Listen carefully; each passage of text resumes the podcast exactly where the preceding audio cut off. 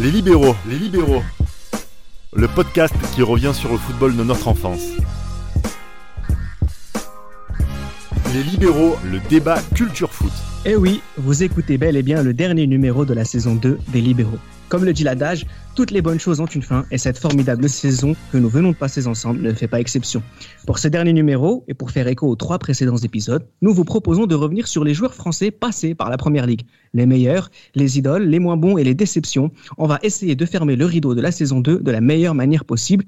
Et quoi de mieux pour le faire que de parler de Thierry Henry, d'Éric Cantona, de Patrick Vieira et de William Prunier.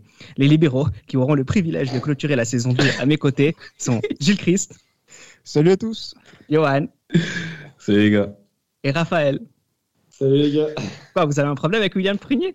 Non, mais non, pas. Bonjour. Voilà. C'est un très beau nom, si très beau soudain. joueur, chauve en plus, donc euh, pas de problème. Alors, c'est- le Jabstam français. Exactement. Alors, c'est c'est- c'est le dernier épisode, messieurs. hein.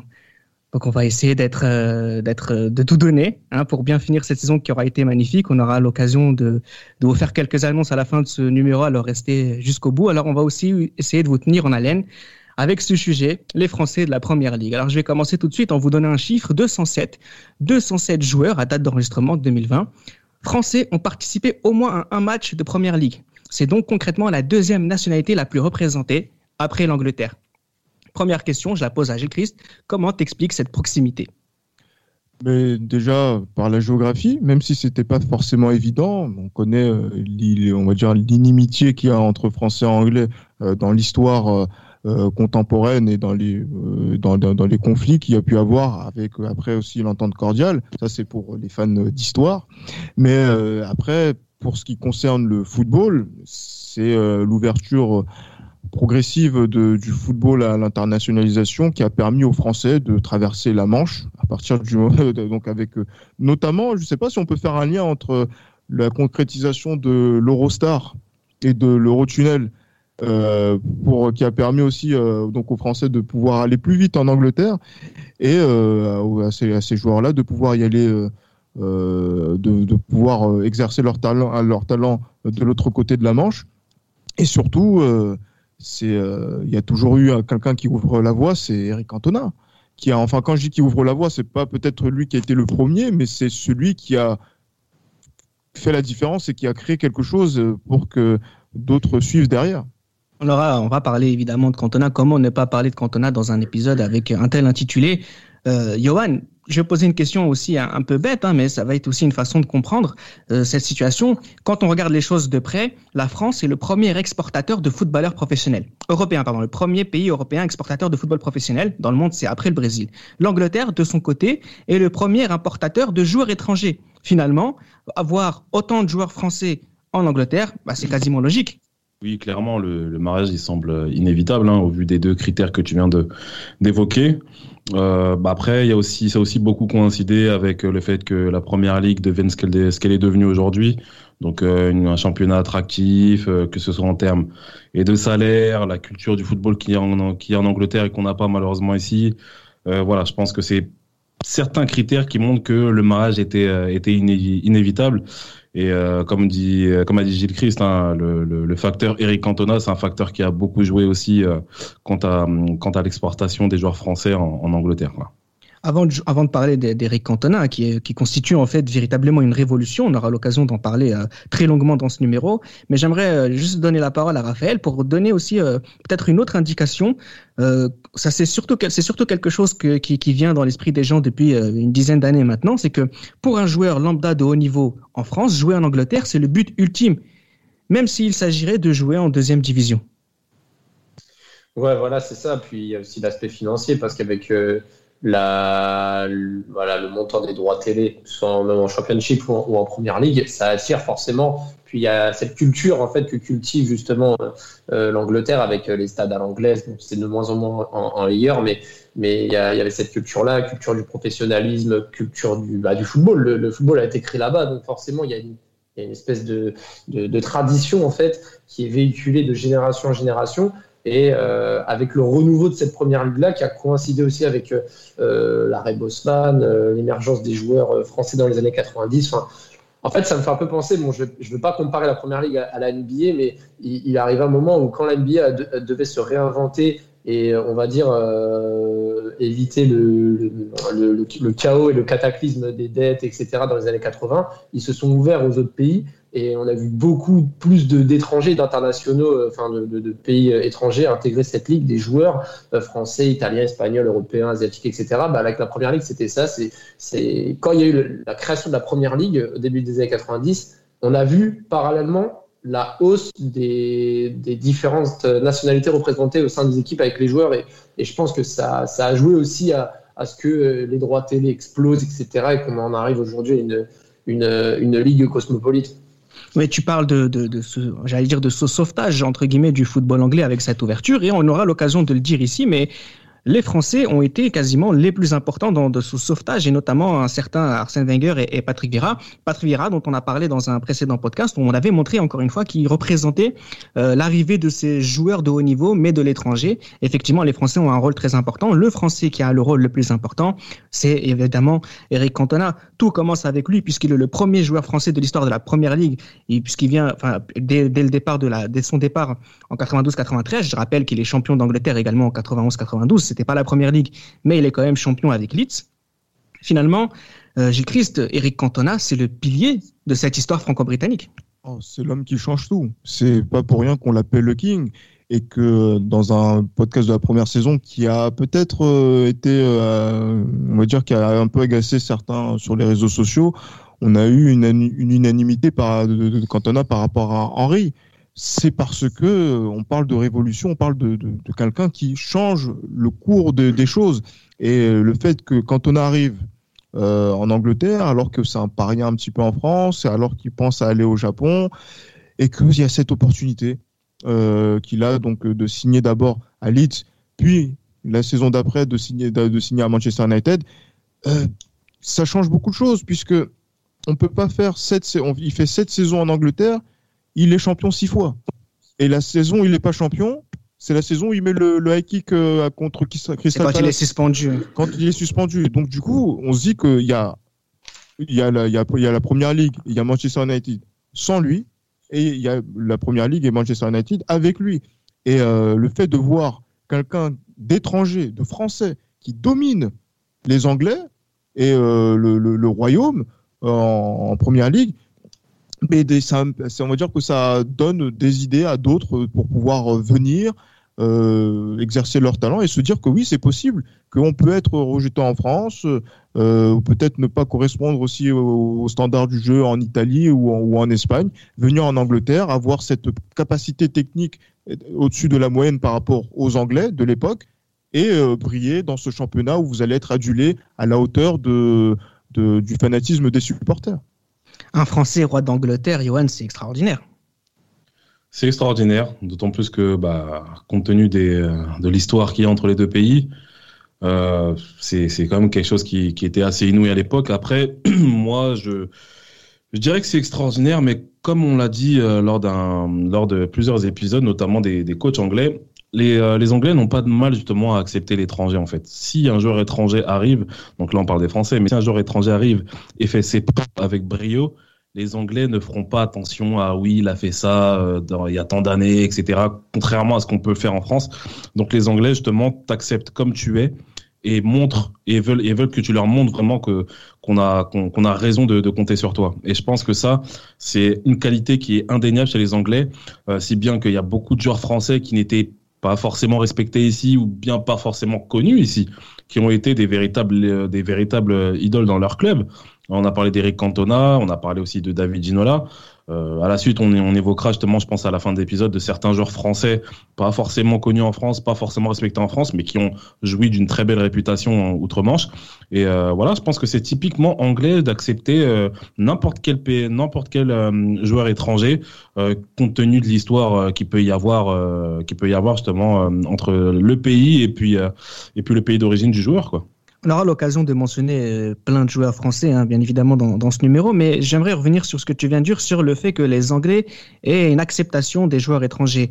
Je suis d'accord avec toi, avec le recul qu'on a aujourd'hui, la perspective de, cette réalité. Mais je ne sais pas si tu es d'accord avec moi, Raphaël, mais s'il n'y a pas Cantona, il n'y a pas forcément l'acceptation des joueurs étrangers par les Anglais.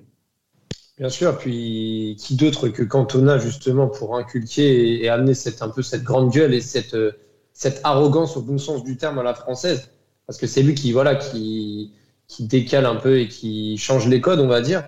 Mais, mais c'est un peu l'image de, de, ce championnat qui, qui est en pleine révolution et qui est en, en quête de nouvelles identités. Mais après, forcément, s'il n'y a pas Cantona, il n'y a pas Ginola, il n'y a pas, Vieira, puis après, il n'y a pas Henri, il n'y a pas Intel, il n'y a pas Barthez. Enfin, ça s'enchaîne. Donc, forcément, c'est le pionnier de ça. Et forcément, on ne peut pas. En fait, voilà, c'est ça. On ne peut pas s'imaginer. Euh, voilà, c'est, je ne dis pas que c'est le créateur, mais c'est, c'est vraiment le premier à avoir passé la barrière. Et, et s'il n'avait pas réussi son expérience euh, euh, là-bas, à Leeds, puis à Manchester United, bah, peut-être que cet exode ce sera, aurait été fait, mais peut-être plus tard, par, par l'intermédiaire d'un autre joueur, on ne sait pas, mais. Au-dessus, c'est le soleil. En tout cas, justement, au milieu des années 90, il y a aussi une législation européenne qui va changer et qui va permettre davantage aux joueurs français euh, d'arriver en nombre en Angleterre à partir justement de 95-96. Alors les premiers qui vont venir, les premiers Français qui vont venir après Cantona, c'est euh, Ginola et William Prunier. Et juste après, la saison d'après, c'est 1996. Et là aussi, on a des joueurs comme, euh, comme Franck Leboeuf qui va arriver, mais d'autres aussi joueurs inconnus comme Pierre Laurent qui va arriver à Leeds ou encore le gardien de but Lionel Pérez qui va signer à Sunderland. Je parle pas, oui, je parle pas forcément, je parle pas des joueurs euh, qui vont arriver dans, dans les bagages d'Arsène Wenger. On aura l'occasion d'en parler euh, juste après. Justement sur ce, sur ce changement un peu de paradigme euh, de la législation européenne, il y a justement ce joueur qui va briller pendant très longtemps. Euh, Chris parlait tout à l'heure de, de ces joueurs qui n'étaient pas forcément respectés dans leur pays.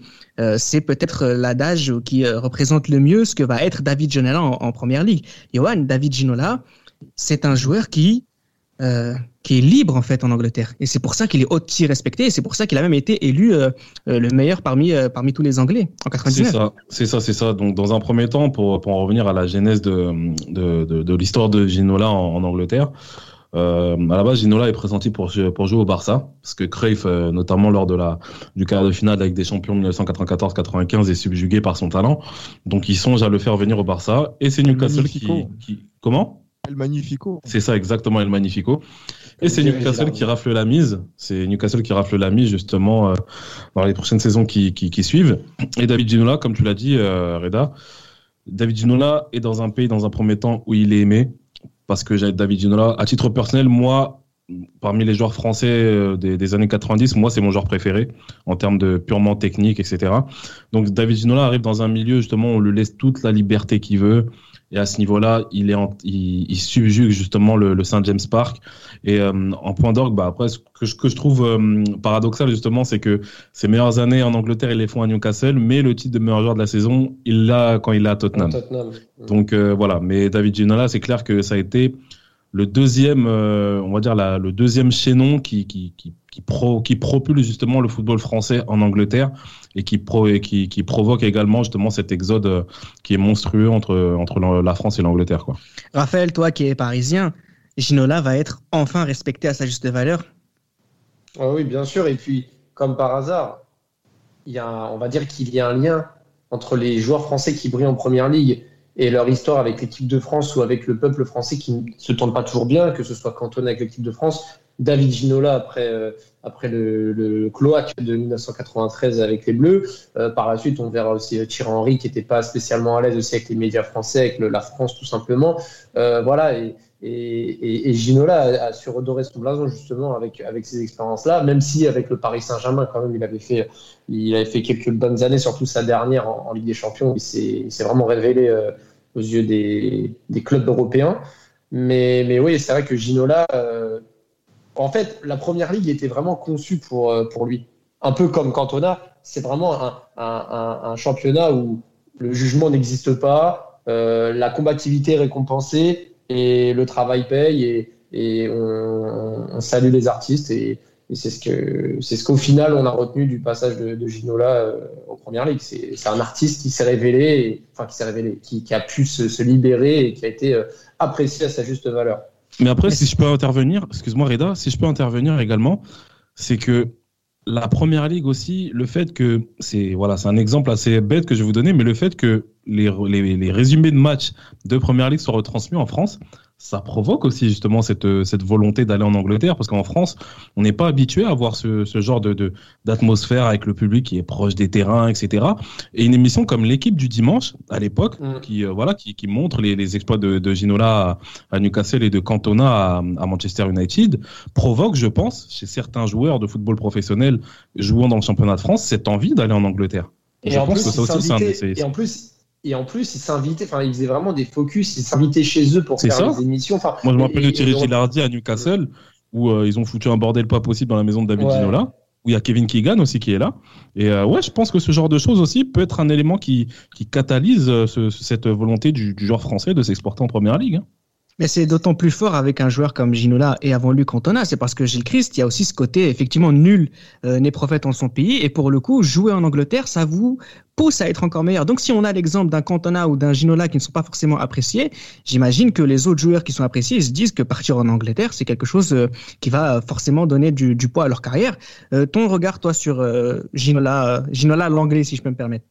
Ah, sur, sur, Ginola, c'est aussi l'un des premiers souvenirs que que moi j'aide aussi de, du, football. Euh, parce que c'est vrai que on nous parlait euh, si vous suivez les Guignols par exemple de, de Cantona en Angleterre euh, il y avait aussi pour pour Ginola c'était aussi sur TF1 on essayait de voir aussi ses exploits un petit peu en Coupe d'Europe de se dire qu'il y a un Français qui joue à l'étranger.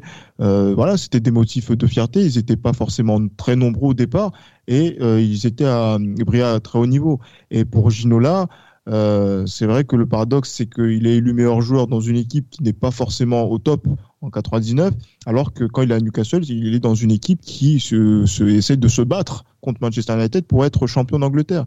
Euh, et on voit, par exemple, une technique euh, incroyable de la part de, de, de, ce type de joueur, un, un joueur beau à voir jouer. Euh, par exemple, comme dirait notre ami euh, Damas, très, voilà, très élégant, racé. Très beau. Ah oui, il est beau. Il est très beau. Il faut le dire. et et, et c'est ce type de joueur que les Anglais, dont les Anglais et les Anglaises raffolent également, et qui, qui a fait aussi beaucoup pour pour lui, puisque il a aussi accru sa notoriété médiatique davantage en Angleterre qu'en France avant qu'il puisse revenir en tant qu'animateur télé, euh, comme on, a, on, peut voir ces dernières années. Mais euh, c'est en Angleterre qu'il est devenu une superstar et que peut-être ça a suscité toujours avec Gina, parce qu'il est toujours dans la controverse, la jalousie ou les critiques de la part des Français, mais des Anglais, toujours le respect et l'admiration. Alors, il y, a, il y a eu cette révolution Cantona, il y a cette similitude avec le parcours de Ginola, mais celui qui va véritablement, à sa manière, révolutionner euh, la Première Ligue grâce aux étrangers et en particulier les Français, ça va être Arsène Wenger. Arsène Wenger qui va arriver en 1996 avec dans ses bagages Patrick Vieira, Rémi Garde et Nicolas Nelka. Je précise Nicolas Nelka parce qu'il y a aussi cette période, cette, euh, ce petit truc qui, qui, va, qui va beaucoup suivre Arsenal et la Première Ligue, c'est d'aller chercher des joueurs qui ne sont pas forcément euh, euh, confirmés dans les autres pays. Et on va voir que par la suite, ça va constituer un travers de ce système d'aller chercher des joueurs français. En 97, il y a Grimandi Petit. 99 Henri, euh, en 2000 Pires, Wiltord. Euh, je peux aussi citer euh, Sigan et, et, même Guillaume Vermus si vous voulez en, en, en, en 2002. En 98 il y a aussi David ah, Grondin. Tu peux, tu, tu, peux, tu peux aussi euh, citer Aliadir aussi. Hein. Jérémy Aliadir. Exact. Aliadir qui fait partie aussi de ce système-là. Euh, bon, votre regard un peu sur sur ce que j'ai appelé la, la révolution Arsène Wenger, Johan. Oui, bah écoute, Arsène Wenger euh, a fait euh, un petit peu à l'instar de ce que Mourinho a fait quand il est arrivé à Chelsea. Euh, il a fait venir justement des joueurs, des bons joueurs français. Et euh, je pense qu'Arsène Wenger a eu ce flair. Je pense qu'il a eu ce flair euh, en se disant que la première ligue est techniquement et tactiquement un peu en retard et les, ces joueurs français qui va faire venir justement avec cette rigueur française, comme on l'a souvent dit dans les anciens épisodes de Libéraux, la France est le deuxième meilleur championnat du monde à l'époque. Donc, euh, on sent vraiment que Arsène Wenger a eu cette idée-là depuis le Japon, donc avant qu'il arrive en Angleterre, de faire venir certains joueurs qui peuvent lui permettre, et Arsenal, et à la Première Ligue, de, s'attendre à quelque chose de nouveau.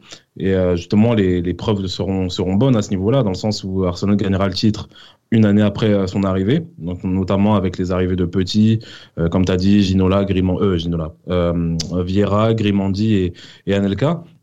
Donc oui, je pense qu'Arsène Wenger justement a été le l'élément l'élément catalyseur justement de cette de cette révolution qu'il y a eu en, en Angleterre. Euh, je pense que même en tant que non seulement concernant les joueurs, mais également concernant les coachs, parce que suite au euh, suite au succès d'Arsène Wenger et on a Gérard Rouillet justement qui arrive par la suite et beaucoup plus tard. Et Jean Tigana. Jean Tigana exactement qui arrive à Fulham aussi, qui arrive à Fulham aussi, qui gagne le titre de, de deuxième division. Bon après beaucoup plus tard il y a eu des, des autres entraîneurs que, que, je ne citerai pas, donc ça a été un échec euh, complet, notamment Rémi Alain Garde. Perrin. Alain Perrin, Rémi Garde. Ouh là, d'ailleurs Alain Perrin j'avais oublié. Mais, Jacques Santini. Ouais, c'est ça, Santini, ça. Oui. Jacques Santini également avec son, son, son magnifique anglais. mais, euh, mais voilà, il y a eu tellement de, choses qui se sont qui se sont passées. Mais Arsène Wenger et je dirais que Anelka est le premier jeune joueur français à être arrivé en Angleterre pour justement à travers justement les, les différentes euh, euh, législations qu'il y a eu par rapport aux, aux, jeunes joueurs qui pouvaient signer dans tel club avant d'avoir signé leur club pro, avant avant d'avoir signé leur contrat pro, excusez-moi. Euh, je pense que voilà, Anelka et Arsène Wenger ont été les deux, euh, deux des éléments, euh, deux des éléments qui, qui, a propulsé justement cet exode vers, vers l'Angleterre. Ouais. Mais, mais il fallait, mais il fallait aussi, tu vois, Anelka, tu l'as mentionné. Anelka, c'est un peu comme Ginola, Cantona, c'est des joueurs. Enfin, Anelka, il est parti jeune, mais il fallait aussi avoir cette, enfin, avoir ses couilles en fait entre guillemets de, de, de passer, passer la Manche et aller en Angleterre, surtout avec l'expérience qu'avait Anelka qui était quasi inexistante. Mais vraiment, enfin, tous ces joueurs-là, voilà, c'était des joueurs qui avaient quand même un certain caractère et n'avaient pas peur en fait. Et, et je pense aussi que, que Wenger cherchait cela, cherchait aussi des joueurs tactiquement, techniquement qui apportaient quelque chose de nouveau au championnat, mais aussi des personnalités. Je pense qu'il l'a bien saisi et il a eu bien très sûr. souvent le nez creux, malgré certains, certains, certaines erreurs de casting qu'on a pu citer notamment. Il y a dire et, et consorts, mais, mais voilà, c'est tout ce, ce cocktail qui, qui, qui a permis justement aussi le succès d'Arsenal par la suite et, et, et, Alors, et les Français là-bas. Il y a deux périodes Arsène Wenger. Il y a, a celle-ci avec les joueurs euh, euh, français récupérés euh, à la fin des années 90, et puis il y a une autre partie d'Arsène Wenger dont on reviendra tout à l'heure, où là encore il fera confiance aux Français et pas forcément pour euh, des bonnes choses. J'aimerais qu'on vienne aussi sur l'arrivée d'Arsène Wenger entre guillemets. J'écris, c'est que on rappelle qu'il revient du Japon. cette idée d'un Arsène Wenger inconnu avec tous ces joueurs français, enfin, je sais pas, moi, avec le recul, je me dis, mais ça aurait pu vraiment se casser la gueule. Et finalement, tout s'est joué à ce moment-là. C'est un risque qu'il fallait prendre parce que c'est vrai que quand tu viens dans un club où, la presse t'appelle Arsène Wu, euh, ben on se dit ouais ben qui est qui est cet homme? Et s'il vient avec des idées en plus il vient avec euh, ses français parce qu'il veut parler euh, la langue de Molière euh, voilà tu on va dire c'est une sorte de défi pour eux mais euh, c'est une façon aussi d'apporter le professionnalisme dans, ces pays-là, comme aussi le, le, feront les Italiens de, Chelsea euh, notamment. Euh, mais voilà, c'est ce, dont avait besoin la Première Ligue, c'est d'avoir aussi des joueurs qui sont qui ont beaucoup de volonté, de ténacité, comme, l'ont les Anglais avec le, combat, le fighting spirit, mais c'est aussi du professionnalisme au, euh, donc, euh, au niveau de la diététique, au niveau de la préparation, comme l'ont les Français, parce qu'ils sont formés pour ça en, France, et qu'après, pour pouvoir s'exporter, il fallait l'apporter pour faire des différences qui étaient très importantes. Euh, les premières années. C'est pour ça qu'il y a le doublé de 98 pour Arsenal. Après que Arsenal est toujours compétitif face à Manchester United, après qu'il y a le doublé de 2002, les Invincibles de 2004. C'est euh, vraiment ce, tout-là qui a été apporté par, euh, par Arsène Wenger et le fait que ça a fonctionné, ça a apporté aussi euh, le fait qu'on peut faire confiance à des entraîneurs non britanniques dans, ce championnat et aussi apporter des nouvelles innovations tactiques. Et c'est vrai que l'impact des Français a été important à ce niveau-là, au niveau du coaching avec Arsène Wenger et aussi au niveau des joueurs, comme on en parle depuis quelques instants. Alors justement, cette, cet alliage qu'il a réussi à faire euh, Arsène Wenger au niveau du, du profil des joueurs, c'est justement de, de s'adapter à la, à, la, à la, rudesse de la Première Ligue, avec euh, l'importance physique de la Première Ligue, mais aussi avec euh, auquel il a ajouté beaucoup de finesse technique entre guillemets de l'Europe de l'Ouest. Et c'est à l'image, par exemple, euh, d'un joueur comme d'un joueur comme euh, comme Patrick Vieira, dont j'aimerais qu'on parle quelques instants parce qu'on a consacré un podcast sur Roy Keane et Patrick Vieira dont on a beaucoup parlé et donc on a on a explicité déjà ce qu'était Patrick Vieira le joueur, mais on est obligé d'en parler aussi dans ce podcast-là. Euh, Raphaël, Patrick Vieira, c'est aussi quelque part euh, la, réussite d'Arsène Wenger, c'est-à-dire de, créer le joueur parfait pour gagner en première ligue. de l'avoir chippé après une saison compliquée à Milan sous l'air Capello, alors qu'il remporte la Série mais il joue très peu. C'est vraiment un, pari, un pari réussi, risqué et réussi. il a réussi à le fabriquer, comme tu dis. Euh, surtout avec son gabarit, etc. Euh, c'était pas de mince affaire et il a réussi à le rendre vraiment très polyvalent, euh, aussi bien défensivement qu'offensivement, et, a su amener justement et insuffler euh, ce qui manquait à Arsenal et, et compléter Ray Parlour, après par la suite Emmanuel Petit et former quelque chose de, de, conséquent. Il a réussi également le même pari avec Thierry Henry qui était qui sortait de six mois délicats à Turin. Donc pareil, récupérer un jeune Frenchie euh, dans le calcio, même si bon, Henri était déjà doté du statut de champion du monde. Mais voilà, c'était un autre pari réussi euh, de, sa part, contrairement à, des joueurs comme Kaba Diawara, qu'on a oublié de mentionner aussi. Qui est guinéen, international donc ça rentre pas dans, dans le. Ah, dans mais le petit passeport français quand même. Hein. Et c'est vrai, c'est vrai. Euh, et, Christopher Auré aussi, non? Oui, voilà, et c'est Fiu aussi qu'on a pas. Non, mais bref. Oh, t'es un gamin. non, mais plus sérieusement, euh, oui. On salue euh, ses il a réussi vraiment. Il a, il a, oui, on le salue bien sûr. Euh, et ouais, qu'est-ce que je disais? Pour les joueurs qu'il a réussi à ramener en termes de paris, c'est vraiment intéressant et vraiment important à noter parce que c'est là où tout se joue et c'est pas que des paris réussis, c'est des très grands paris réussis et c'est des joueurs limite qui ont marqué l'histoire de ce championnat. Donc ça a été les précurseurs de la nouvelle génération début des années 2000 de, de Arsenal. Alors, il y a le cas Vieira avec justement sa doublette avec Petit, Petit qui, qui Vieira qui, adore Petit et ça s'est très bien passé. Mais un autre cas, tu l'as mentionné déjà, euh, Raphaël, j'aimerais que Gilles Christ et, et en parlent aussi, c'est le cas Thierry Henry. On peut pas parler de footballeur français en première ligue si on parle pas de Thierry Henry, Johan. Oui, c'est clair que Thierry Henry, bah, concrètement, on peut parler bien, c'est le meilleur joueur français qu'il y a eu en première ligue, selon moi. C'est mon avis.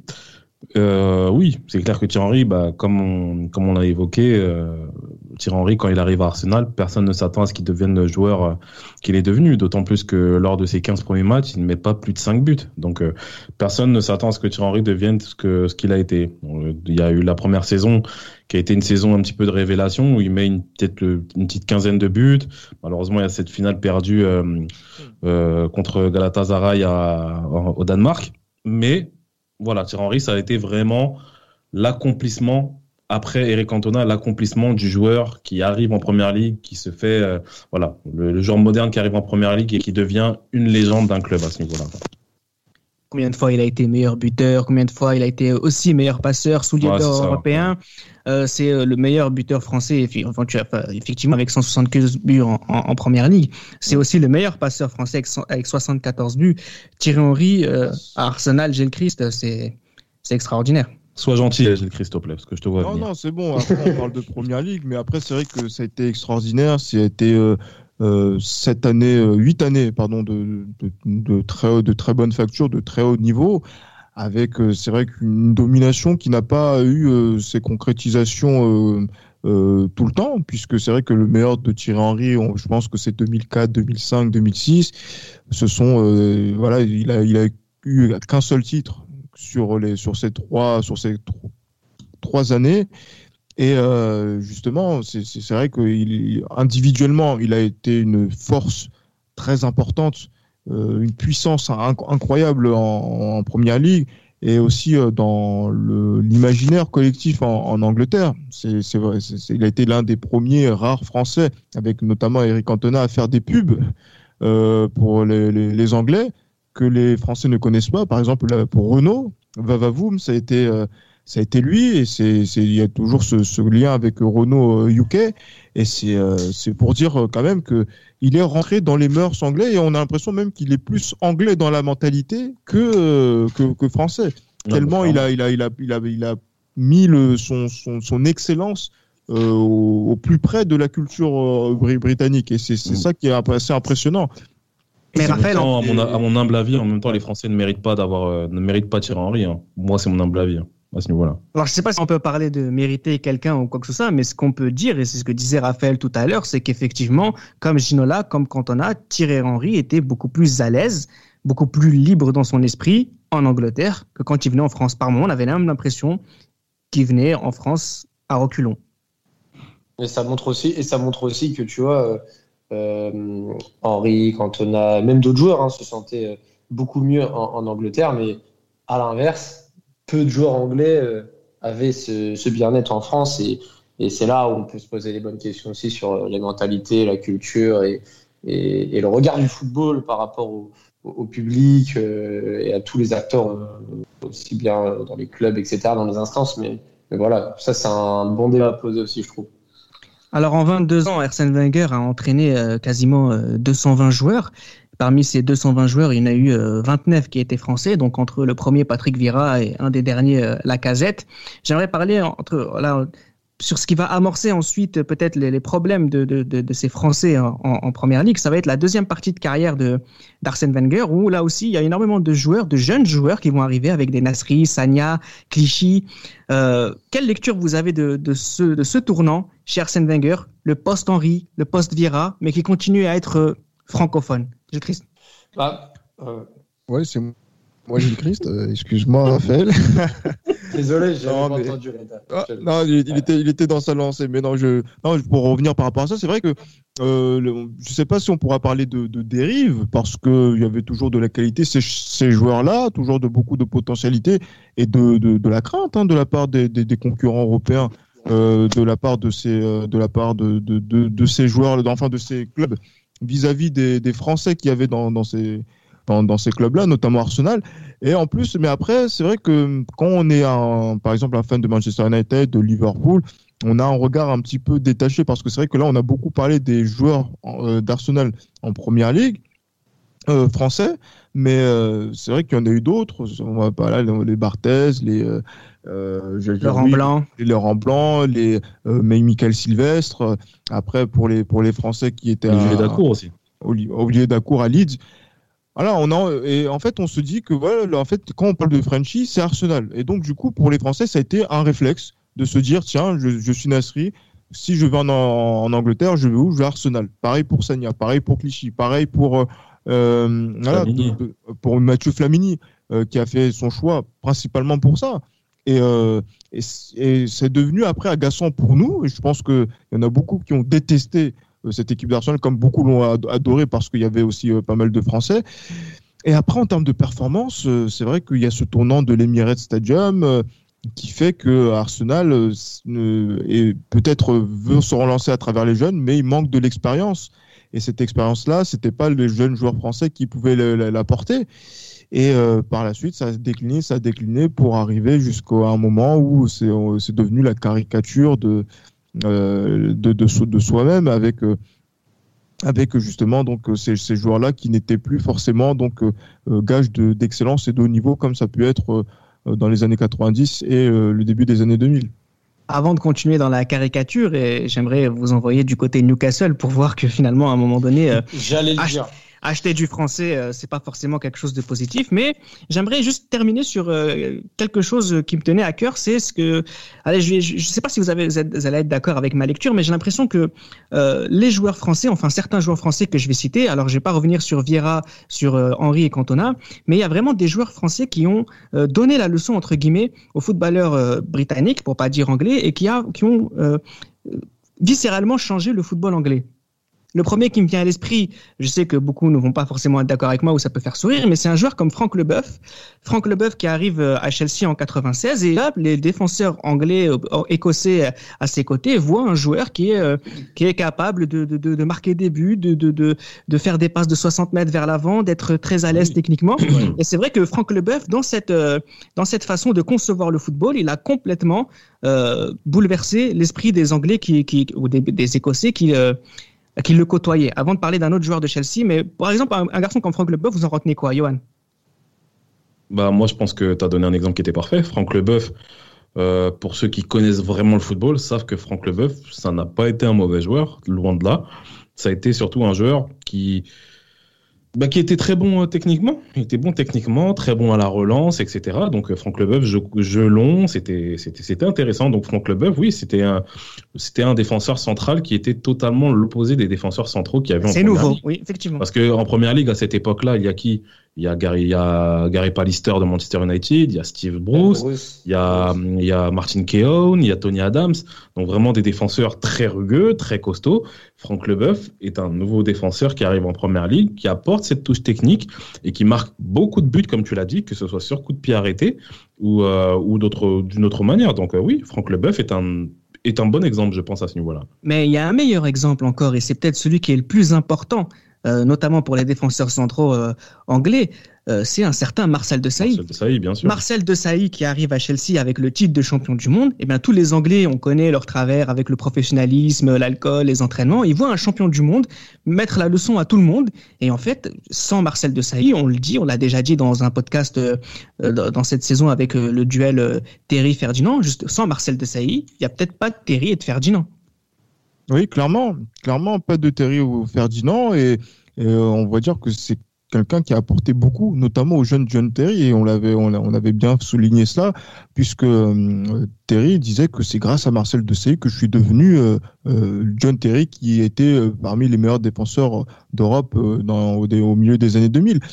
Marcel Desailly, il faut, il faut se mettre aussi dans le contexte où il a joué milieu au Milan, il, a, il recule parce que voilà, en équipe de France aussi, il joue à, euh, à ce poste-là en défense centrale. Quand il vient en Angleterre, c'est un nouveau défi dans sa carrière et il devient The Rock.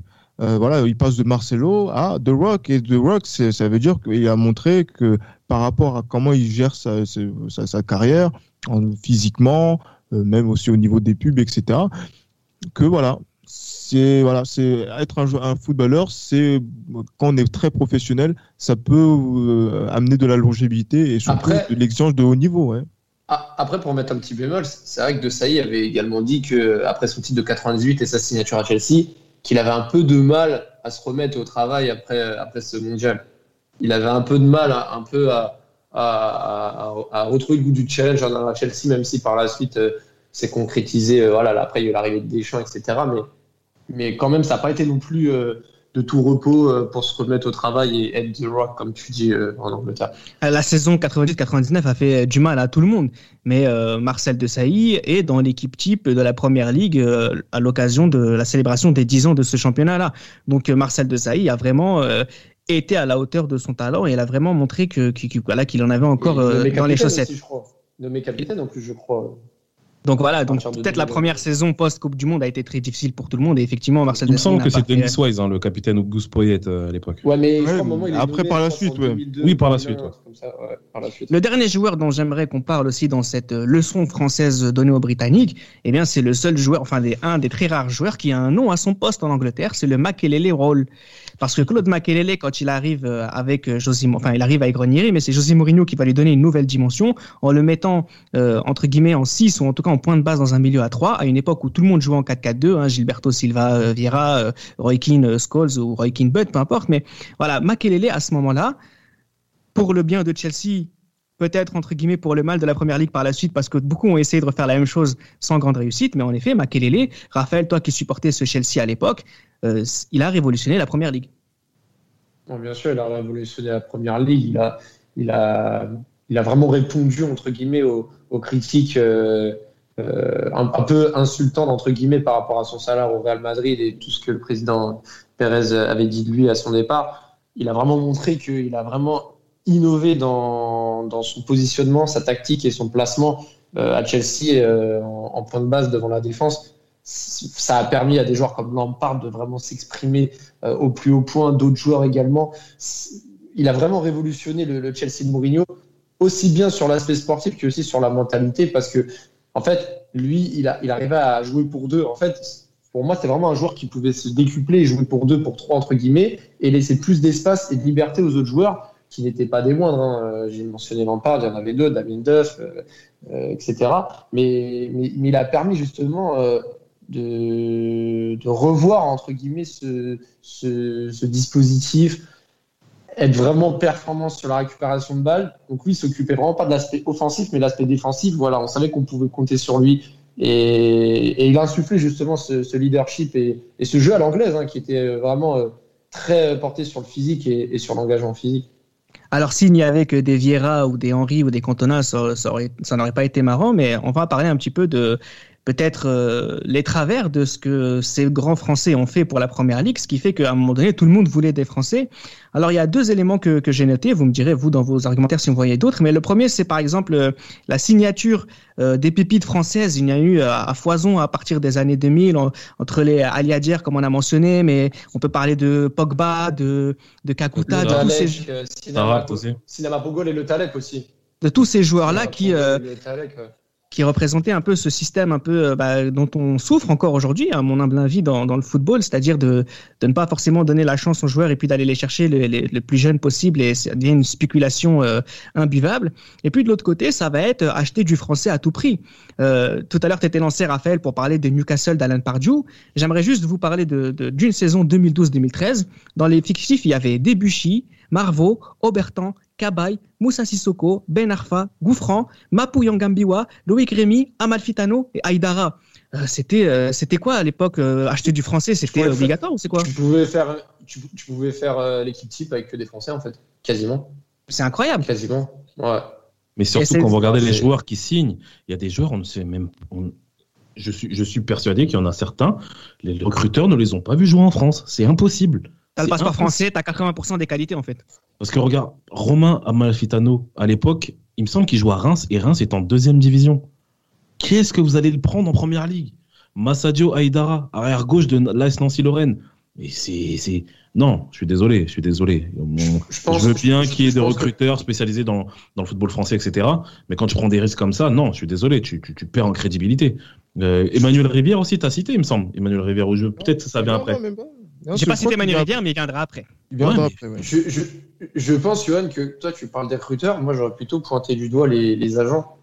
Parce que oui, les agents aussi, bien sûr. beaucoup, c'est surtout les agents qui, qui, qui sentent vraiment euh, voilà, les, les, contrats, etc., euh, du côté de la Manche et, derrière la Manche. Et, et là, enfin, même encore aujourd'hui, là, il y, a quelques, il y a quelques mois, quelques années, on parlait même en, en première ligue de rémunérer les agents donc en gros que, que, que limite euh, les agents seraient rémunérés directement euh, par les joueurs et non par le club. Enfin, c'est un nouveau système vraiment mis en place et qui démontre vraiment que voilà les agents sont vraiment euh, implantés là-dedans et forcément avec toutes les réussites de transfert de Français, bah, ces agents-là vont, vont, se servir de ces réussites-là pour dire bon bah vous voyez euh, quand vous avez fait venir un tel un tel ça a marché. Moi je vous propose un tel. Enfin je pense que ce fléau il s'est créé par là et je pense que les agents n'y sont n'y sont pas étrangers. n'y sont pas euh, voilà.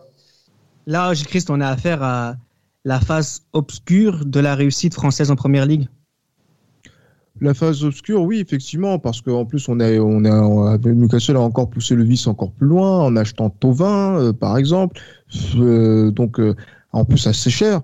Et en plus, après, après c'est vrai qu'on a pu voir aussi euh, par la suite, euh, je sais pas ce que devient ce joueur, Georges Kevin Nkoudou à, à, Tottenham aussi.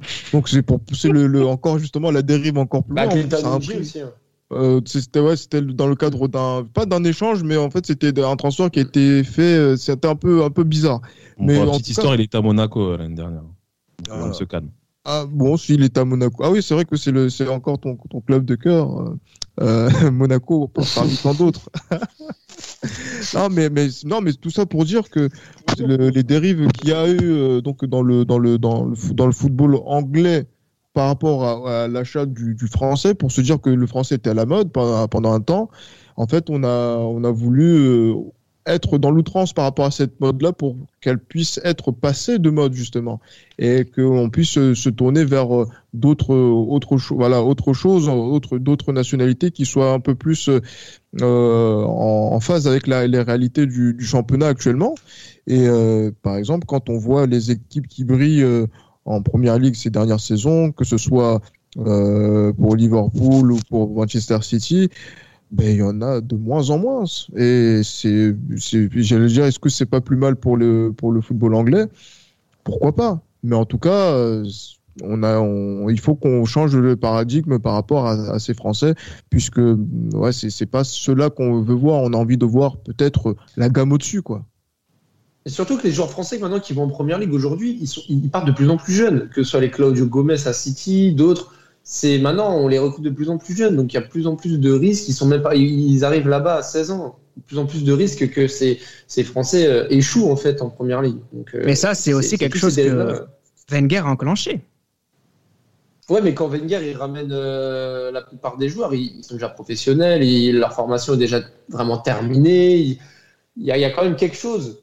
Et puis il va pas recruter n'importe qui. Là aujourd'hui, j'ai l'impression que tu as un peu de talent, tu as 16 ans, tu joues dans un club euh, qui est bankable, euh, tu as une chance sur deux de te retrouver en première ligue la saison d'après, tu vois, ou en championship. Et l'équipe de France dans tout ça, j'aimerais qu'on en parle ne serait-ce que quelques instants parce que est-ce que vous pensez qu'à un moment donné, euh, les joueurs anglais ont fait la différence pour l'équipe de France? Gilles Christ Moi, je pense pas des masses parce que je pense que quand on a donné les, clés aux joueurs stars anglais, euh, de, les joueurs stars entre guillemets anglais de première ligue, ça n'a pas fonctionné. Que ce soit pour Thierry Henry, qui a été un des leaders techniques de l'équipe de France sous Raymond Domenech, on a vu ce que ça a donné.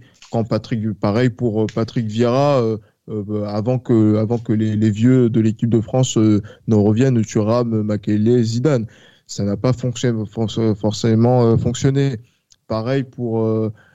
Euh, ben encore par, par la suite, hein, quand on voit que, par exemple, Nicolas Nelka, sur la phase de 2008, 2009, 2010 est revenu en équipe de France, quand il était à Chelsea, ça n'a pas fonctionné.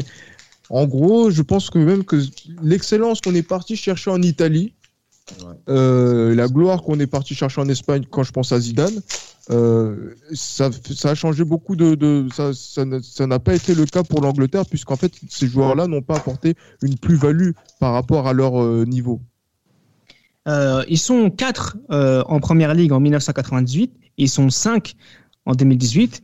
Euh, finalement, quand il y a eu 9 joueurs anglais en 2004, quand il y a eu 10 joueurs anglais en 2014, en 2016, la France n'a pas gagné, Johan.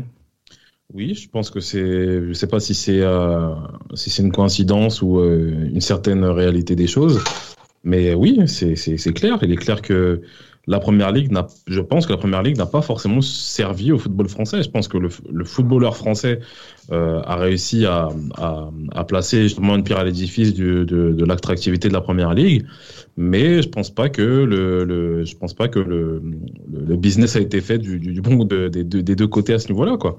Donc euh, oui, comme tu l'as dit, euh, que ce soit en 2004, que ce soit en 2010, malheureusement, c'est deux échecs cuisants, surtout en 2010. Donc euh, oui, la première ligue n'a pas forcément servi au football français, mais le football français a beaucoup, a beaucoup vrai pour la pour l'attractivité de la première ligue, c'est clair. Mais ça, mais c'est un peu aussi, mais c'est un peu aussi le cas pour pour tous les pays, les Espagnols qui jouent en première ligue, les Italiens qui jouent en première ligue. Enfin, y a, en fait, ce championnat regorge tellement de nationalités différentes, de cultures différentes, etc enfin, c'est compliqué de, de, de, ressortir en fait un, quelque chose qui va servir en fait pour le pays parce que en fait cette ligue-là ne génère pour moi aujourd'hui le regard que j'ai c'est vraiment on veut les meilleures équipes sur l'instant T euh, les nationalités on les mélange enfin c'est vraiment c'est un peu la NBA quoi tu vois c'est c'est un peu comme ça que je le vois et, et c'est délicat enfin on peut je peux même pas sortir un pays qui a pu ressortir du, du bien au sein de son pays là euh, les effets de la première ligue, enfin, que ce soit l'Espagne, l'Italie ou même l'Allemagne. Ou l'Angleterre elle-même, si je peux me permettre. bien sûr, bien sûr. Que dire de l'Angleterre? Alors, bah, de toute façon, on a, on a, suffisamment réglé leur compte aux Anglais euh, durant cette, cette saison. Euh, J'aimerais aussi voilà, qu'on parle un peu euh, pêle-mêle des, des, joueurs français qui vous ont peut-être marqué. Euh, déjà, j'aimerais commencer peut-être par celui qui a joué le plus de matchs, juste pour le mentionner, parce que c'est une sacrée performance. C'est Sylvain Distin qui a joué 465 mmh. matchs euh, avec, euh, avec des équipes anglaises. Euh, Sylvain Distin qui n'a jamais eu la, possibilité de jouer en équipe de France, c'était peut-être pas forcément quelque chose qu'il méritait d'un point de vue intrinsèque. Euh, J'aimerais aussi mentionner euh, le sauvetage de Christophe Dugarry de Birmingham. Il les a sauvés de la relégation. Il a marqué en 2003 5 buts sur les six derniers matchs et il les a sauvés. français de première ligue, sans parler des grands joueurs qu'on a mentionnés. vous pensez à qui? Laurent Robert. Laurent Robert, ouais, Laurent Robert. Laurent Robert, c'est vraiment moi j'adore ce, ce, ce, joueur même s'il a joué au, au Paris Saint-Germain, son, son, pied gauche était exceptionnel à Newcastle, il a marqué des buts incroyables.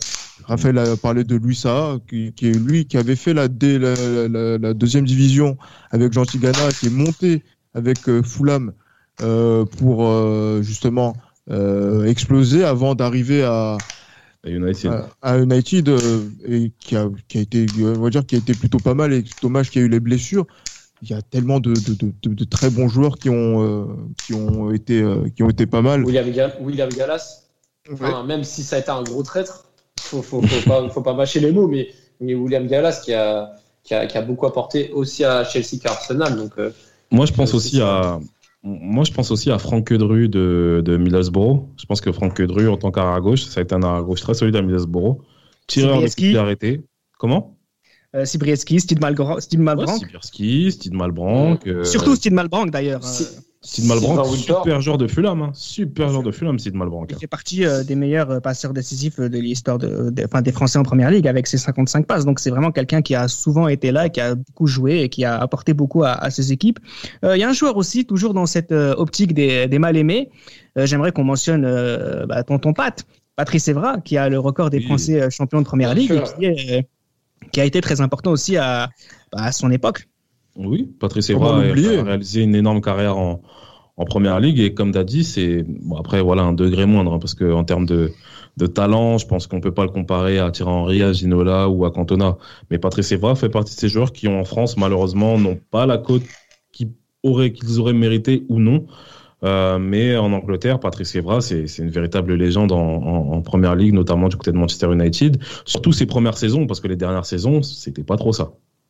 Euh, bah, j'aimerais aussi. Bah, oui, vas-y, j'ai. Bah, moi, je voulais te parler aussi de Barthez parce que même si son passage à Manchester était un peu en demi-teinte, il a quand même amené aussi cette, euh, cette, un peu cette insouciance du gardien qui n'hésitait pas à sortir, jouer au pied. Beaucoup de gardiens actuellement qui, qui sont un peu réputés à, jouer au pied, comme Ederson Moraes, etc., euh, en, première ligue. Mais Barthez avait été un peu l'un des pionniers aussi de, de, cette, de cette pratique des gardiens de but, comme paraît Franck Leboeuf pour la défense je trouve que Barthez a amené un petit peu cette, culture de gardien à jeu. Mais, mais selon certains, paraît-il que c'est Neuer qui a tout inventé. Mais bon, après, je sais, pas, sais pas qui sont ces gens-là, mais bon. Si, bah, c'est ceux, qui suivent la, ceux qui suivent le football depuis euh, la Coupe du Monde 2014. Ah, ben je sais pas. Pas, de mépris dans les propos, messieurs. Ah, moi je. Pas de mépris dans les propos. non, mais parfois, il faut dire les choses. Non, mais non, il faut qu'on puisse remettre en question la place de révolutionnaire de, de Manuel Neuer. Je veux bien, c'est pas la question de ce sujet-là. Qu'on mette en avant euh, Fabien Barthez aussi, mais il faut aussi euh, expliquer. Enfin, il faut porter des arguments quand on avance quelque chose et pas forcément euh, être méchant avec les gens qui peuvent nous écouter. Mais, il faut expliquer aussi. Ah, mais vous n'avez pas expliqué. non, mais par contre, pour Fabien, pour Fabien c'est vrai qu'on parle de demi-teinte, mais sur les trois saisons qu'il fait en, en première il est deux fois champion. Il est deux fois champion. Et euh, voilà, c'est, disons que c'était, euh, on va dire que beaucoup de gardiens auraient aimé avoir des saisons en demi-teinte comme l'était Fabien Barthez, et ça montre que c'est, euh, voilà, le gardien, un gardien de, de, de légende, puisque ces standards, quand ils sont sans, entre guillemets moyen, et eh ben, il reste toujours très élevé en termes de, performance. Quand je parle de demi-teinte, c'est euh, la partie euh, plutôt positive et négative sur la fin, et aussi sur les attentes. On s'attendait, on, s'attendait voilà à, qu'il soit son, à son summum. Et on est, on est, enfin, on est resté sur notre fin en fait euh, le concernant, mais, mais oui, il n'empêche qu'il a quand même marqué l'histoire, enfin, il fait partie de l'histoire de Manchester United dans les années 2000. On va continuer, hein. on prend notre temps, c'est le dernier podcast de la saison, donc si on dépasse un peu le temps qu'on a l'habitude de se donner, ben c'est pas grave, hein, on en profite, on n'a pas envie de vous quitter, donc on continue encore un petit peu avec certains joueurs parce que ce serait dommage, par exemple, de terminer le podcast sans mentionner Robert Pires, qui a peut-être été à un moment donné le meilleur joueur du monde. Ah, meilleur joueur du monde, oui. Je pense que sur la saison 2001-2002, il était parti pour euh, être le joueur qui, euh, qui justement mériterait d'être le euh, à, ce niveau-là. Sa blessure a fait le nécessaire, enfin n'a pas fait le nécessaire pour euh, euh, asseoir cette réputation. Mais non, Robert Pires, on est revenu sur un podcast dessus. Quelle magnifique carrière et quel joueur et c'est vraiment. ah oui, quel, quel joueur, quel joueur. Ça c'est, c'est. On va dire que. J'ai rien. En fait, en gros, voilà, il n'y avait, pas de mots pour exprimer ce que ce qui, ce qui représentait Robert Pires. C'est et franchement, il a vraiment musclé son jeu en Angleterre comme on lui avait demandé en 98. Et en plus, avec une modestie et, un, et il a été vraiment humble, modeste. Et voilà, franchement, il avait, il avait vraiment la classe à la française. J'aimerais juste vous préciser un truc. Je ne sais pas si vous vous souvenez, mais quand Al Fayed est arrivé à, à Fulham, euh, il a mis beaucoup d'argent sur les Français. Alors, il y a évidemment Malbank dont on a parlé, mais il y a aussi Levinsky et, Steve Marley. Ils ont mis énormément d'argent sur des Français, comme par hasard. Euh, il y a un autre joueur aussi qui est du niveau de tous ces joueurs qu'on a cités, qui est beaucoup plus récent, mais je m'en voudrais de ne pas en parler. C'est N'Golo Kanté. Oh que, que, dire N'Golo Kanté, c'est.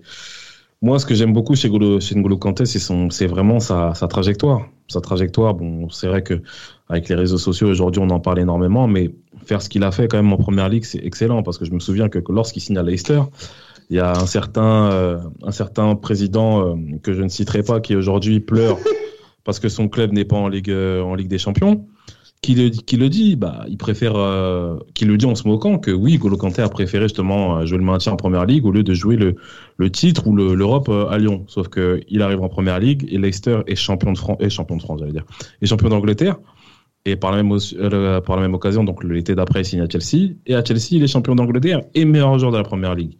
Donc Golo Kanté, c'est vraiment pour moi le, meilleur milieu de terrain qu'on a eu en France de ces dernières années. Ça, pour moi, il n'y a pas photo à ce niveau-là. Et euh, c'est, je pense que c'est une très bonne chose de l'avoir, euh, de l'avoir mentionné euh, parmi ces, ces, exemples de joueurs qui ont signé en première ligue. Ouais. Alors, on aurait pu parler aussi de... Parler de... On a le temps, Raphaël. Hein.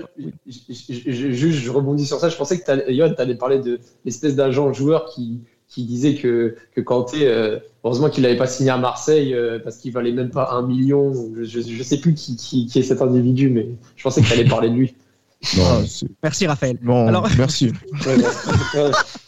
Euh, on aurait pu parler aussi merci, de, merci. de Bakary Sagna, de Gaël Clichy, de Lasri, de ces joueurs-là. Clichy d'ailleurs qui fait partie des, des cinq joueurs français qui ont le plus joué en, en première ligue avec 325 matchs. Euh, J'aimerais aussi qu'on parle peut-être 30 secondes aussi de Nicolas Nelka qui a joué dans énormément de matchs, euh, dans énormément de clubs anglais, pardon, qui est très important dans la plupart des clubs dans lesquels il est passé, mm. qui a une carrière atypique et c'est un joueur euh, de première ligue, Nicolas Nelka. C'est pour moi c'est après Thierry Henry et après, euh, Eric Cantona, c'est le meilleur attaquant français qu'il y a eu en première ligue, dans le sens où à Arsenal, en 1998, il fait une très bonne saison, mais en 99, c'est là où vraiment il explose. Euh, donc après, il part au Real, il va au PSG, euh, mais ensuite, quand il revient à Manchester City, Manchester City est une équipe qui a l'habitude de jouer le, maintien à l'époque en, en, première ligue. Et Nicolas Anelka met ses 15 buts à peu près par saison, etc. Donc notamment ce match face à United, qui euh, voilà qui, qui, qui, fait vraiment reparler de lui en Angleterre qu'on d'ailleurs qu'on qu annonce euh, de retour en équipe de France bon après il s'est passé ce qui s'est passé avec Santini mais il y a ça aussi ensuite quand il va à Fenerbahçe il revient à Bolton à Bolton c'est le meilleur attaquant qui a, en, qui a de, de, dans cette équipe bon, en même temps à Bolton c'était pas c'était pas difficile d'être le meilleur attaquant mais à Chelsea aussi, à Chelsea aussi, il finit une fois meilleur buteur du championnat d'Angleterre. de première ligue. Ouais. C'est ça, et donc du coup, pour moi, Nicolas Nelka, c'est une personne qu'il ne faut surtout pas oublier de mentionner lorsqu'on parle des, bons attaquants français qui sont passés par la première ligue, c'est clair. Alors j'aimerais, pour terminer, rappeler juste une petite anecdote aussi. J'ai-Chris tout à l'heure disait que peut-être les Anglais, pour gagner, devaient euh, se séparer des, des, des, joueurs de français, mais depuis l'an 2000, chaque champion d'Angleterre avait au moins un français dans ses rangs. Euh, Sylvestre, Barthez en 2000-2001, euh, les Frenchies 2002-2004, Makelele, Galas avec Chelsea, Evra bien sûr, Malouda aussi en 2010, en, en 2010 Malouda dont on pourrait parler aussi. Hein. Malouda, j'écris rapidement. Il y a Anelka aussi, mais Malouda par exemple, un joueur comme Malouda qui a été très important à Chelsea, qui a su jouer plusieurs postes aussi. Non, mais après, oui, effectivement, ça c'est euh, euh, le fait d'avoir cette, euh, cette possibilité d'avoir toujours un Français dans les effectifs des, des, champions d'Angleterre, quel qu'il soit. C'est vraiment une preuve de, de, de, de l'atout que représentaient ce, ces joueurs-là donc dans cette période de, de première ligue jusque très tard hein, dans, dans, dans, dans, notre jusque dans même au-delà de la temporalité des, des oui, oui jusqu'à présent en fait. C'est pour ça peut-être qu'à date d'enregistrement Liverpool ne sera finalement pas champion parce qu'il n'y a pas de français dans ses rangs. Mmh, non mais après bon par rapport à ça je pense que euh, c'est pour ça que peut-être il y aura un, ça marque un changement le fait euh, oui, de voir euh, de voir que maintenant à l'entame de 2020 qu'une équipe comme Liverpool euh, championne va peut-être l'être sans français et peut-être qu'on va se poser la question de, peut-être euh, est-ce qu'on doit aller voir ailleurs ou peut-être est-ce que les Français doivent aller voir ailleurs principalement? C'est la question qui va se poser, mais je ne pense pas, puisque c'est vrai que pour un joueur footballeur professionnel français, on, en a parlé brièvement, mais signer en Angleterre en première ligue, c'est gage de gagner beaucoup d'argent, beaucoup plus d'argent que n'importe où en, Europe, et euh, même en deuxième division, euh, de signer dans des clubs où tu pouvais gagner davantage d'argent que en, Ligue 1 dans un top club. Donc euh, euh, c'est euh, là donc non c'est ce questionnement que là il faudra avoir. Est-ce que ce sera gage de niveau? Non mais est-ce que au niveau financier ils pourront s'y retrouver? Je pense que ce sera toujours le cas. Mais c'est vrai que les, crises sanitaires que l'on a pu voir et aussi et aussi justement donc les changements qu'il peut y avoir en première ligue peuvent aussi poser la, question de ce renouvellement qu'il pourrait y avoir auprès des Français parce qu'on a eu effectivement Kanté en 2016 aussi avec Leicester ou même avec Chelsea en 2017, euh, Clichy Nasri en 2012-2014 avec euh, City. Euh, messieurs, on a parlé euh, de tout ce qu'il fallait euh, qu'on parle. Je pense qu'on oublie de, je pense qu'on oublie un attaquant. Vas-y, je t'en prie. Olivier Giroud quand même. Olivier Giroud, oui. Olivier oui. Giroud qui est un Loris aussi, on aurait pu en parler. Voilà. On aurait pu parler de Stéphane Dalmat. Oui, Stéphane Dalmat. Djibril Cissé. Steven Zonzi aussi. Steven oui, mais, oui, oui, après, après, on peut très bien faire des podcasts de heures, et dans ce cas-là, on aurait pu mentionner tous ces gens. Hein, Chibonda. La, la Porte. Pamaro. Candela, Djorkaeff aussi. Hein. Olivier Bernard de Newcastle. Domi. Domi. Est Domi. Eh oui. Eh, il y en a eu énormément. Il y en a énormément. Mais il a, Agathe je, vous rappelle, je vous rappelle qu'il y en a eu. Euh, il y en a eu 207, hein, donc euh, on va pas tous les mentionner, messieurs. Je sais que vous n'avez pas envie de rendre la parole, mais il va bien falloir le faire. Et parce que si on rend la parole maintenant, c'est que ça signe le dernier épisode de la saison 2. Oh non Eh oui oh. T'as l'air, t'as l'air d'être touché, Johan. Ah oui, les libéraux, c'est trop bien. non, on non, honnêtement, honnêtement, on s'est beaucoup amusé euh, cette saison. C'est la deuxième saison qu'on, qu'on fait avec vous. Euh, si je peux me permettre une indiscrétion, je pense qu'on va revenir hein, maintenant à voir avec, euh, avec Sports Content qui nous accompagne depuis euh, toutes ces années maintenant, j'allais dire, depuis tous ces mois en tout cas, qui nous permet d'avoir fait, qui nous a permis d'avoir fait euh, ces deux saisons. Euh, je suis obligé de remercier Brice hein, qui, qui nous écoute en ce moment parce qu'il est derrière les, derrière les platines, hein, DJ Brice. Et très important pour nous pour cette saison 2. Euh, merci à vous trois, Gilles Christ, hein, mon acolyte dans cette émission avec lequel euh, bah, on, on s'amuse à, à, écrire les podcasts et on espère que bah, jusqu'à présent, vous, vous, avez, vous, nous avez montré que vous les appréciez. Merci Raphaël et Johan aussi pour cette rien, dernière. Normal, hein, on n'oublie pas, normal, on n'oublie pas les copains. On aime on le foot, on aime le foot euh, du milieu des années 90 à la fin des années 2000. Donc euh, ça, c'est le vrai football, ça. C'est pas ce qu'on voit aujourd'hui. hein. On n'oublie pas les copains. Bon, là, c'est peut-être moins aussi méprisant, mais je suis pas loin d'être d'accord avec toi. euh, sinon, on n'aurait pas fait ce, cette émission, bien entendu. On n'oublie pas les copains, hein, Tate, Damas, Mohamed Ali, Samuel et Nams qu'on qu embrasse et qui nous, ont, qui nous, ont, qui nous ont fait. Rafik aussi. Et Rafik, non, Rafik, qui n'a pas fait cette saison 2. Rafik, que vous pouvez retrouver dans, dans Team Duncast, hein, l'autre ben podcast. Aussi. Ben, hein. Ben, euh, ben qui, avait, qui, a fait un épisode. Qui a fait un épisode, mais euh, voilà, c'est des joueurs qui, enfin, des joueurs, oui, des, des, des gens qui nous accompagnaient. Ça. Sur cette saison, euh, voilà, je voulais mentionner aussi euh, les autres podcasts, hein, puisqu'on est dans une aventure avec Sports Content, et là, on va vous laisser cet été euh, les écouter, écouter les autres les premiers podcasts d'ailleurs qu'on a fait avec les libéraux. On en a fait 100 déjà, messieurs, c'est quand même pas mal. Mais oh. vous pouvez aller écouter nos, les autres podcasts que, que nous, qui, qui, nous accompagnent avec Sport Content, Team Duncast pour le basket, La Zalita Francese temps additionnel, euh, tous nos amis euh, qui sont dans la même aventure que nous, parce qu'on s'amuse à faire cette aventure, hein, ouais. bien sûr. Et tu, tu nous oublies euh, exprès ou quoi il, il, me semble qu'il y en a, il y en a un qui va arriver dans pas longtemps. Bah, non, mais qui est, là, qui est déjà là. Il me semble que c'est sur le plus grand club du monde. Je, je sais pas. Bah justement, j'attendais. Bah, je, ah bah, vous m'apprenez qu'il y a un podcast sur la Juventus. Merci. oui, bien sûr, mais un podcast non, non. qui tient à cœur à Johan, ça. Bien non. sûr, mais de toute façon, je, forcément, j'oublie énormément, de j'oublie énormément de podcasts. Pourquoi? Parce que euh, Sports Content est la première manufacture française de production de podcasts sportifs natifs. Donc, on a, voilà, donc c'est forcément, euh, on en oublie énormément. Mais on n'oublie pas, en tout cas, de vous remercier, chers auditeurs. Vous avez été énormément, énormément, énormément cette saison. Je sais qu'on vous le dit pas forcément, mais il se passe vraiment quelque chose autour de nous, autour de vous. Et merci beaucoup d'être là. Merci de vos des échanges que vous faites avec nous sur les réseaux sociaux. Pareil, on est de plus en plus suivis et vous répondez systématiquement présent. Et puis j'espère que cette aventure va continuer encore longtemps. Et puis on vous dit merci pour, euh, merci pour cette saison. À bientôt. C'était Les Libéraux, un podcast produit par Sport Content en partenariat avec Urban Soccer.